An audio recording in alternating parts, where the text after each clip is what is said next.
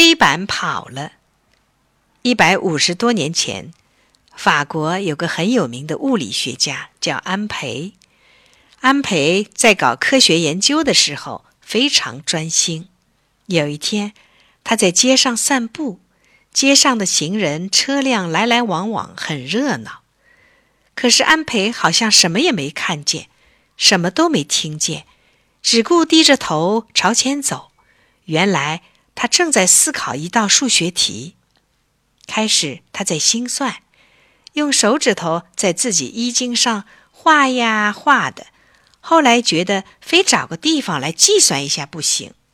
可是他正走在街道上，到哪儿找运算的地方呢？要是前面有一堵白墙就好了，他一定会上去涂写。说来也巧，突然他发现街道旁竖着一块黑板，好像。特地为他准备着的，太好了！安培大步走过去，高兴地从口袋里掏出粉笔，在黑板上演算起来。算着算着，这块黑板动了起来，慢慢地向前移。